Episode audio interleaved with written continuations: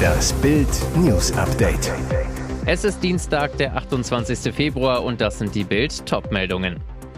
In allerletzter Sekunde, Wissing will Verbrenner auskippen.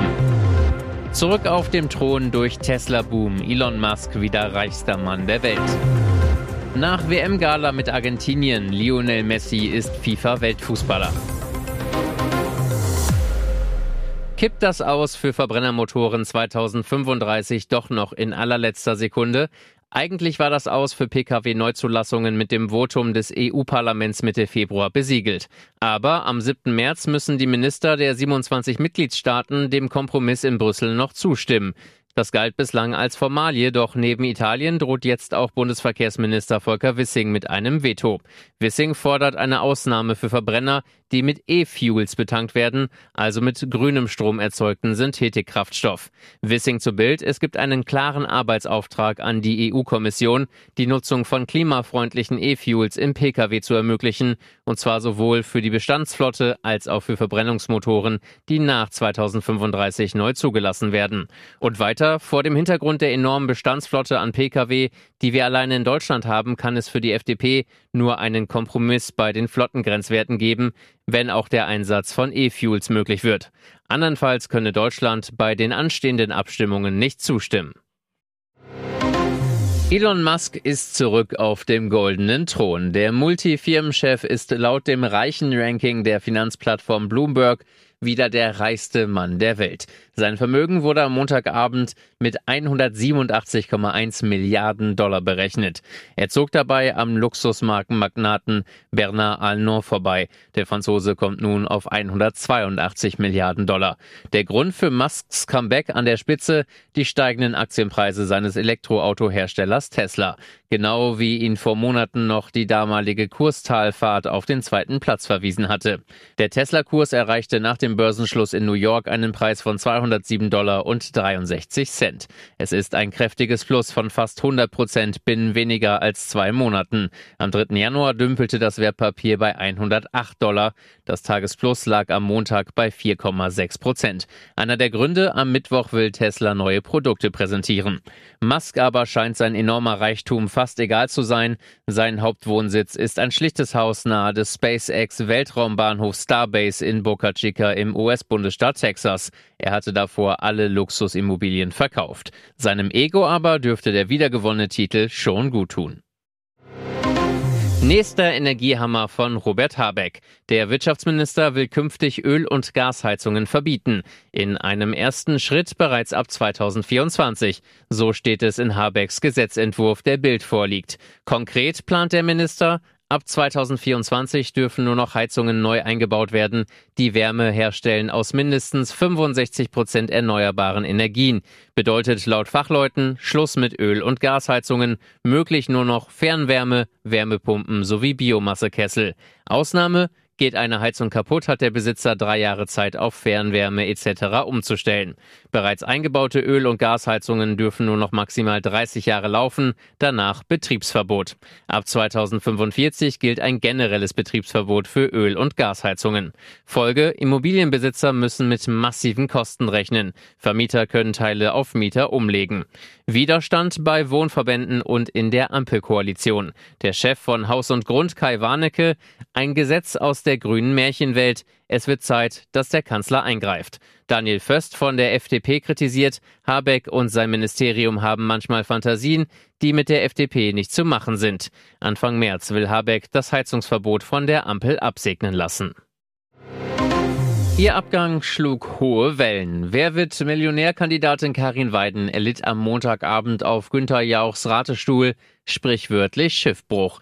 Eigentlich war die zweifache Mutter auf einem guten Weg, aber dann ging sie ausgerechnet bei einer Frage zum Filmklassiker Titanic baden.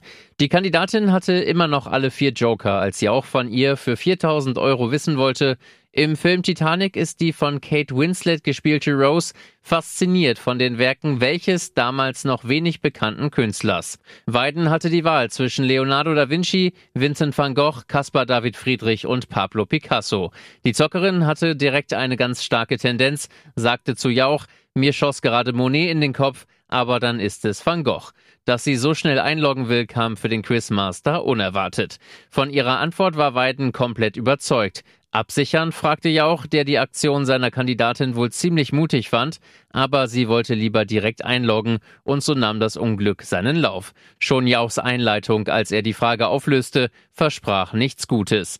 Zu Weiden meinte er, tja, zum Glück sind Sie Diplompsychologin und wissen, wie man damit jetzt umgehen soll. Der Quizmaster musste seiner Kandidatin verklickern. Es war Pablo Picasso. Der siebte Streich ist perfekt. Lionel Messi ist nach 2009, 2010, 2011, 2012, 2015 und 2019 zum siebten Mal zum Weltfußballer gewählt worden. Der Weltmeister setzte sich bei der FIFA-Gala The Best in Paris gegen seinen Teamkollegen vom PSG Kylian Mbappé und Karim Benzema von Real Madrid durch. Mit dem WM-Sieg und der Auszeichnung als bester Spieler des Turniers hatte Messi in Katar seine Karriere gekrönt. Er folgt damit auf Robert Lewandowski, der in den vergangenen zwei Jahren gewonnen hatte. Abgestimmt haben die Nationaltrainer und Kapitäne der Nationalmannschaften, Journalisten sowie ausgewählte Fans. Die deutsche Fußballnationalspielerin Ann-Kathrin Berger hat den Titel als beste Torfrau des Jahres 2022 verpasst. Die 32-Jährige vom FC Chelsea musste sich der englischen Nationaltorhüterin Mary Earps geschlagen geben. Der argentinische Fußballnationaltrainer Lionel Scaloni ist wenige Stunden nach seiner Vertragsverlängerung bis 2026 als Welttrainer 2022 ausgezeichnet worden. Der 44-Jährige setzte sich gegen Carlo Ancelotti von Real Madrid und Pep Guardiola von Manchester City durch. Die FIFA hat Pelé posthum mit dem The Best Ehrenpreis ausgezeichnet. Die brasilianische Fußballikone war Ende des vergangenen Jahres im Alter von 82 Jahren gestorben. Und jetzt weitere wichtige Meldungen des Tages vom Bild Newsdesk. Nach jahrelangem Hin und Her gibt es nun endlich eine Einigung beim letzten Brexit-Streitpunkt. Großbritannien und die EU haben sich im Zoff um das Nordirland-Abkommen verständigt. Der britische Premierminister Rishi Sunak und EU-Kommissionschefin Ursula von der Leyen verhandelten am Montag in Windsor westlich von London einen Kompromiss. Damit ist Sunak gelungen, was seinen beiden Vorgängern Boris Johnson und Theresa May versagt blieb. Konkret geht es um die Umsetzung des sogenannten Nordirland-Protokolls, das als Teil des Brexit-Vertrags ausgehandelt worden war. Es sieht vor, dass die Zollgrenze zwischen Großbritannien und der EU in der irischen See verläuft. Damit sollte verhindert werden, dass Grenzkontrollen zwischen dem britischen Nordirland und dem EU-Mitglied Irland eingeführt werden müssen. Sonst wurde mit einem Wiederauflammen des Konflikts um eine Vereinigung der beiden Teile Irlands gerechnet. Aber das hieß auch, dass auf See Grenzkontrollen durchgeführt werden mussten. Und genau das wird geändert. Das neue Abkommen werde jede Art von Grenze in der irischen See beseitigen, so Sunak. Es werde deutliche Erleichterungen bei den von Brüssel verlangten Warenkontrollen zwischen Großbritannien und Nordirland vorsehen. Dies betreffe vor allem Lebensmittel und Medikamente. Für Waren, die für Nordirland bestimmt seien, solle es eine grüne Fahrspur geben, ähnlich wie der grüne nichts zu verzollen Ausgang am Flughafen. Russenkrimi in Schwerin. Vom Finanzamt verbrannte Steuererklärungen, dubiose Millionenzahlungen aus Russland, geheim gehaltene Geschäftsführer, eine Regierungschefin über Jahre auf Russenlinie und eine Landesstiftung, die für Wladimir Putin und Gerhard Schröder die Russenpipeline Nord Stream 2 zu Ende gebaut hat, Angeblich, um heimische Firmen vor US-Sanktionen zu schützen. Jetzt kommt raus, der Sumpf um Mecklenburg-Vorpommerns Regierungschefin Manuela Schwesig ist noch tiefer. Nach Bildrecherchen wurden nämlich vor allem zwei Firmen hinter Schwesigs Russenstiftung versteckt. Die Tochterfirma einer US-Spezialfirma für den Pipelinebau, die knallhart von den US-Sanktionen gegen Nord Stream 2 betroffen wäre. Also kein Schutz für MacPom-Firmen. Außerdem noch eine Hamburger Firma, die engstens mit einem Geschäftsführer aus Schwesigs Schummelstiftung verbunden ist. Filz statt Schutz für MacPom-Firmen. Schwesig und ihre Regierung hatten stets behauptet, die Klimastiftung gegründet zu haben, um heimische Firmen beim Weiterbau der Putin-Pipeline durch die Ostsee vor US-Sanktionen zu schützen. Dafür wurde bei der als Klimastiftung getarnten Firmenkonstruktion ein wirtschaftlicher Geschäftsbetrieb eingerichtet, der beauftragte die Firmen, kaufte unter anderem ein Schiff und Technik und rechnete mit Gerhard Schröders Russenbude der Nord Stream AG ab. Es wurden Verträge über insgesamt 165 Millionen Euro zum Weiterbau der Ostsee-Pipeline abgeschlossen mit insgesamt 80 Firmen. Hat sie etwa wieder einen neuen? Nach der Trennung von ihrem Mann Tommaso Trussardi und der Liebelei mit dem Liebesdoktor Giovanni Angiolini ist Moderatorin Michelle Hunziker heiß begehrt auf dem Singlemarkt. Doch diese Worte lassen aufhorchen. Jetzt sagt Michelle, es gebe einen neuen Mann in ihrem Leben. Entwarnung, liebe Single-Männer, sie kommentierte lediglich die Schwangerschaft ihrer Tochter Aurora. Der neue Mann meines Lebens, das ist der, der bald zur Welt kommt, wird Michelle in der italienischen Wochenzeitschrift Gentle zitiert. Und dieser junge Mann kommt sehr bald. Auroras Bauch ist schon kugelrund.